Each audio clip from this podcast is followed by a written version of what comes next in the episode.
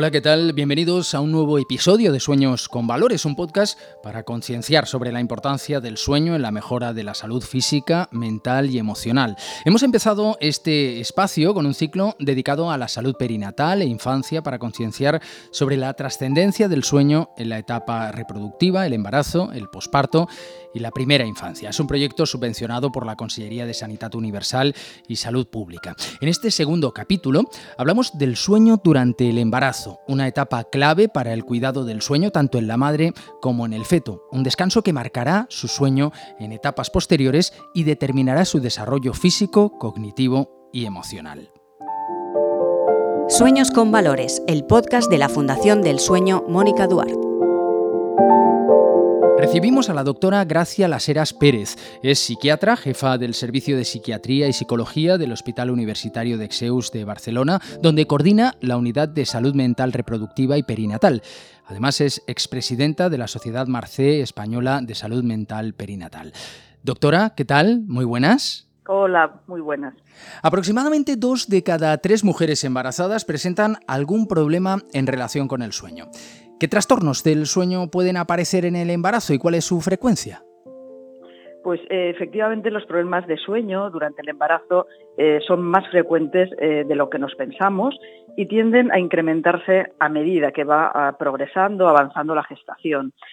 Afectan en el primer trimestre a una cuarta parte de las mujeres y eh, esta frecuencia asciende hasta un 74-85% eh, durante el tercer trimestre del embarazo. Eh, entre los trastornos del sueño que pueden aparecer destacan la fragmentación del mismo, que se relaciona con los altos niveles de progesterona, de esta hormona en el embarazo, y también con una mayor necesidad de orinar durante la noche. Esto es debido a la compresión que ejerce el útero gravídico aumentado de tamaño sobre la vejiga urinaria y que lógicamente va a ser más patente a medida que va a progresar eh, el embarazo.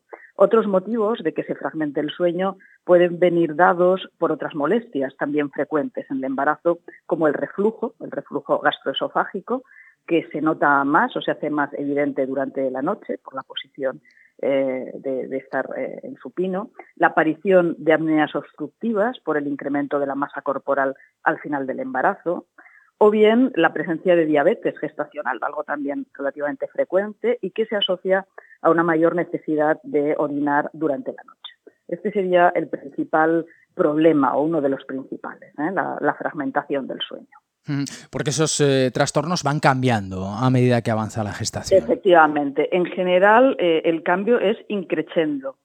Eh, a medida que avanzamos, mm, la mujer puede presentar más trastornos y, de hecho, la consulta por trastornos del sueño es algo bastante habitual durante el tercer trimestre de la gestación. ¿Cómo podemos tratar esos trastornos? Eh, las terapias no farmacológicas en general son la opción más segura y también la preferida por las mujeres. Eh, la evidencia científica apoya eh, la eficacia de la terapia psicológica de orientación cognitivo-conductual, que se basa sobre todo en la realización del ejercicio físico de manera regular, porque aumenta la fase de sueño profundo. también las técnicas de relajación y sobre todo el control de la preocupación. En muchas ocasiones la preocupación eh, por necesito dormir, porque mañana si no, no voy a estar bien, eh, es el principal obstáculo para conciliar el sueño. Entonces, poder actuar, poder reducir esta preocupación eh, nos puede ayudar mucho a mejorar los trastornos del sueño. A nivel farmacológico, en el embarazo, los antihistamínicos de perfil sedante, como la doxilamina, que aquí en España se denomina dormidina, puede ser una opción útil una vez, esto sí, descartadas otras causas de insomnio eh, de tipo psiquiátrico, como pueden ser los trastornos de ansiedad o la depresión, en cuyo caso, pues evidentemente habrá que tratar estos trastornos para que el, insomnio eh, revierta. Y aparece también la somnolencia diurna. Sí, parece paradójico, ¿eh? pero esto es así. Es decir, las mujeres embarazadas tienen casi el doble de probabilidad de sufrir somnolencia diurna. Esto guarda relación, por una parte, eh, con los altísimos niveles de progesterona en sangre, pero también con las frecuentes interrupciones del sueño durante el embarazo, ¿eh? de esta fragmentación que antes mencionábamos, que genera un sueño de menor calidad y esto a su vez podrá provocar al día siguiente somnolencia y un menor rendimiento. Hay un síndrome muy frecuente en el embarazo que es el síndrome de las piernas inquietas. Háblenos de él. Así es. Así es. Este síndrome eh, realmente es muy frecuente, afecta aproximadamente a una de cada cinco mujeres en algún momento del embarazo y puede llegar a ser verdaderamente molesto, pudiendo afectar tanto al inicio como al mantenimiento del sueño. Eh, se caracteriza por una necesidad de mover las piernas eh, cuando estamos en reposo y se alivia con el movimiento. Es como una sensación de hormigueo o de picor que se localiza sobre todo en las extremidades inferiores. Eh, su frecuencia va a ir aumentando también a medida que progresa el embarazo y la mayor parte de los casos, alrededor del 90%, van a mejorar e incluso a revertir una vez que ya se ha producido el parto. Eh, la aparición de este trastorno en el embarazo se relaciona con bajos niveles de hierro en sangre, con anemia, con una mayor edad de la mujer o bien con la posibilidad de haber padecido ya el trastorno. Y es importante mm, el, poder confirmar que no exista algún trastorno psiquiátrico asociado, como ansiedad o depresión, porque es bastante frecuente. ¿Cuál es eh, la mejor posición para dormir estando embarazada?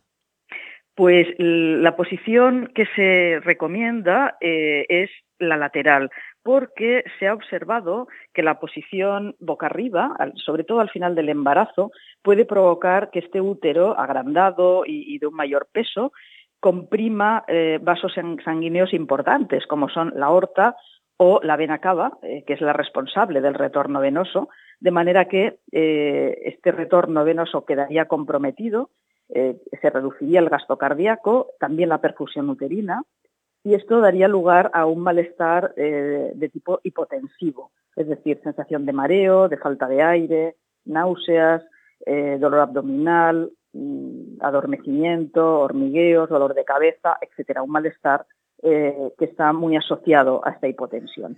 De ahí que se recomiende estas posiciones laterales, ya sobre todo en el tercer trimestre, y especialmente la lateral izquierda, que es la que va a em, comprimir menos eh, la vena cava en su retorno. En el libro Voy a ser mamá, del que es usted coautora, tratan la maternidad como un proceso ilusionante, pero también generador de dudas y temores que puede generar estrés y también depresión. Eh, ¿Se encuentra muy a menudo usted con esta situación? Eh, pues la verdad es que sí. La maternidad eh, es una época de cambio en la vida de la mujer, cambiará su cuerpo, cambiará su cerebro, eh, en un proceso que pretende asegurar el cuidado intensivo de la cría y, por lo tanto, la supervivencia de la especie.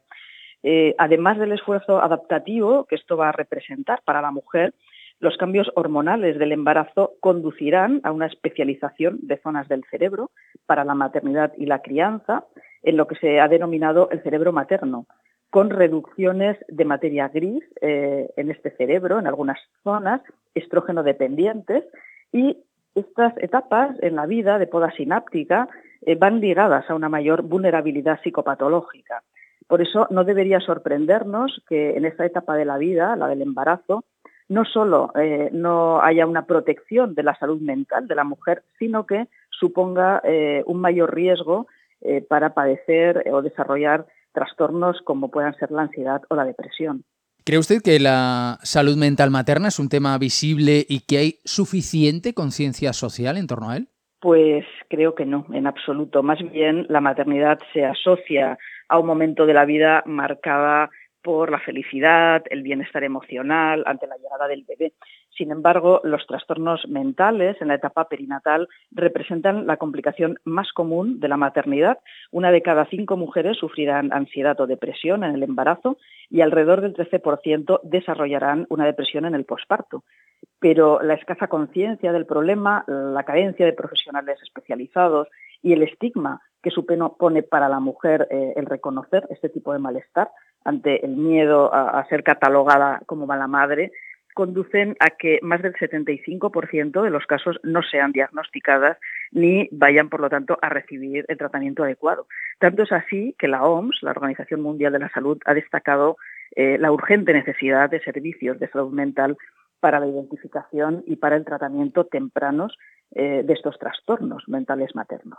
¿Y de qué manera afecta esto al, feto? ¿De qué manera afecta la ansiedad materna al feto? Pues cada vez tenemos más estudios y más evidencia de que puede existir una afectación. La ansiedad en el embarazo se ha asociado con consecuencias adversas, obstétricas y, neonatales, como el parto pretérmino, es decir, que se adelante el parto, el bajo peso eh, del bebé al nacer, menores puntuaciones en el APGAR, que es eh, un indicador de estado de salud global del bebé nada más nacer, y también menores puntuaciones eh, en una escala, la escala de Brasselton, que indica un peor neurodesarrollo del bebé. Algunos estudios han identificado cambios en la estructura cerebral de los bebés en relación a la ansiedad materna en el embarazo y en estudios eh, prospectivos o de seguimiento de la descendencia se ha relacionado también con retraso cognitivo, del lenguaje, menor coeficiente intelectual en, los niños a los 3 y a los 11 años, mayores índices de trastorno de déficit de atención e hiperactividad e incluso existen algunas evidencias de asociación con los trastornos del espectro autista. Gracias, Las Heras Pérez es psiquiatra, jefa del Servicio de Psiquiatría y Psicología del Hospital Universitario de Exeus de Barcelona. Allí coordina la Unidad de Salud Mental Reproductiva y Perinatal. Doctora, muchísimas gracias. Muchas gracias, encantada de estar con ustedes.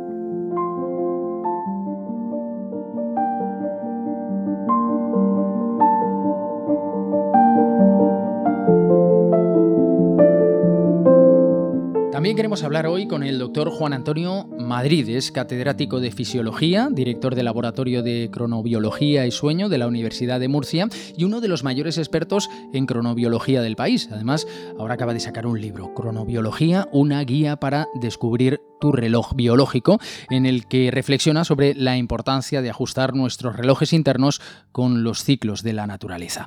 Doctor, ¿qué tal? Muy buenas. Muy buenas. ¿Ajustar nuestros relojes internos a los ciclos de la naturaleza es un objetivo posible en un mundo dominado por la luz artificial y las pantallas? Sí, sí, absolutamente posible. Todo es cuestión de que, primero, em, sepamos que la importancia que tiene este ajuste de nuestro tiempo interno con, con el resto de tiempos que gobiernan nuestra vida, seamos conscientes de la importancia que va a tener en nuestra salud, en nuestra enfermedad, y luego adoptar una serie de, de cambios de hábitos que en ocasiones no son, no requieren un esfuerzo demasiado grande. Es un escenario en el que son protagonistas el estrés y la productividad. El sueño, pese a ser uno de los pilares básicos de la salud y el bienestar, parece que es el gran olvidado. ¿Por qué cree usted que se da esta circunstancia? Pues eh, es cierto que cuando hablamos de salud, de bienestar, de, cómo mantenernos lo mejor posible durante un, el periodo mayor de nuestra vida, Siempre pensamos en la alimentación y, en el ejercicio físico. A, veces también en la importancia que tiene el control del estrés y nuestra actitud mental, ¿no? Pero casi nunca pensamos en lo en la gran importancia que tiene el cuarto pilar de la salud, que es el sueño. El sueño lo dejamos ahí aparte. siempre que nos falta tiempo para realizar un proyecto o cualquier actividad, se lo vamos a quitar al sueño. Y Sí, a menudo nos quejamos. Hoy, qué mal he dormido la noche anterior, y me siento mal porque no he dormido bien, pero casi nunca pensamos que va a tener una correlación muy, muy directa con muchas de las patologías que podamos padecer a lo largo de nuestra vida. ¿Por qué esto es así? Pues, pues en realidad no lo sé. Creo que también deriva de una concepción filosófica antigua de que el sueño era un tiempo perdido, era un tiempo que se asimilaba como a un estado lo más parecido a la muerte que existe en nuestra vida y que era como un paréntesis que se abría cuando empezábamos a dormir, se cerraba cuando nos despertábamos y lo que ocurría ahí era intrascendente. Quizá eh, hemos de hacer algo más de divulgación, ¿no? los medios de comunicación y también los sanitarios, porque no parece una pregunta habitual en la consulta de un médico, oiga, ¿cómo duerme usted? Es cierto que siempre, bueno, te preguntan por muchos, muchas facetas de tu vida, por muchos de tus hábitos, de qué comes, si te mueves o no, pero eh, es, muy, muy, muy real que la pregunta de cómo duermes, cuánto duermes, em, te despiertas para, te levantas por la noche varias veces para ir al aseo, esto no suele estar eh, o no, no suele formar parte de una entrevista médica habitual. ¿no? Ese es el gran olvidado, incluso yo diría el gran olvidado de la propia formación de los sanitarios, de los médicos, puesto que el sueño se estudia en realmente muy pocas, muy pocas nociones de sueño a lo largo de una carrera. Sí, cuando hacen una especialidad relacionada con temas de sueño, evidentemente sí que lo van a estudiar, pero el médico general, el médico de medicina eh, de, familia, pues eh, suele salir con una formación relativamente pobre en sueño. Eh, nos decía usted que pese a las dificultades es posible ajustar nuestros relojes eh, internos a los ciclos de la naturaleza. Eh, ¿Nos puede dar algunas pautas básicas?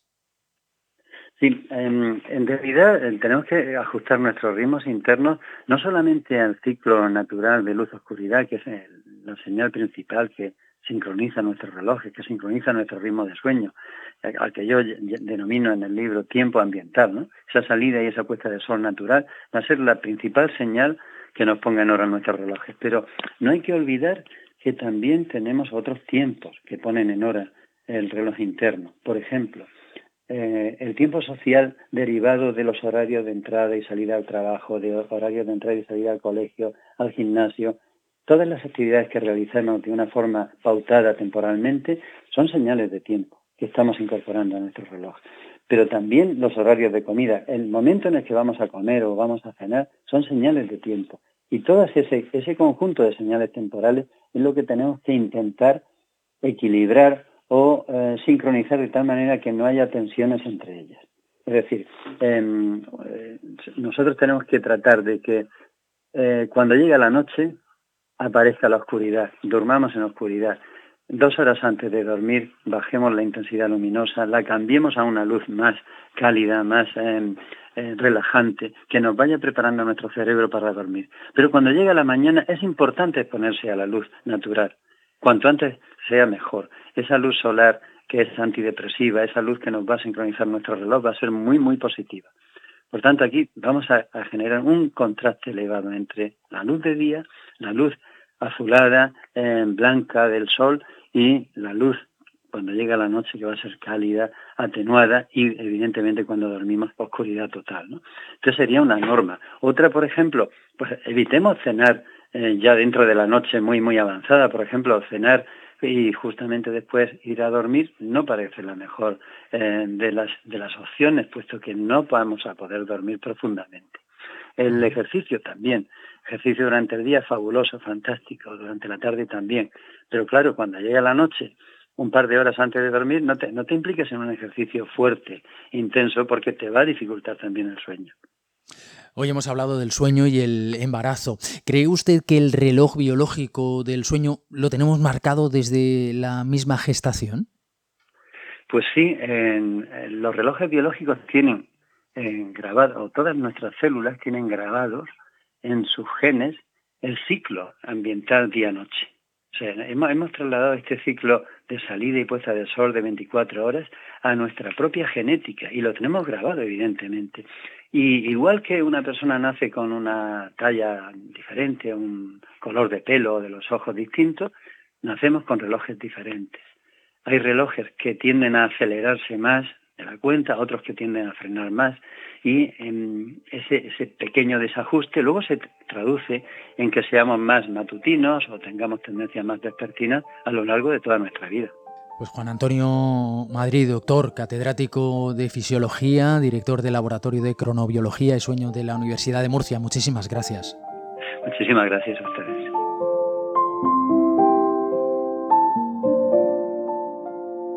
Hasta aquí este segundo episodio de Sueños con Valores, el podcast de la Fundación del Sueño Mónica Duar. Ya saben que pueden suscribirse en las principales plataformas de podcast. Les agradecemos sus comentarios, sus valoraciones y por supuesto que compartan este episodio con cualquiera que crean que pueda estar interesado. Sueños con Valores, el podcast de la Fundación del Sueño Mónica Duar. Suscríbete en las principales plataformas de podcast.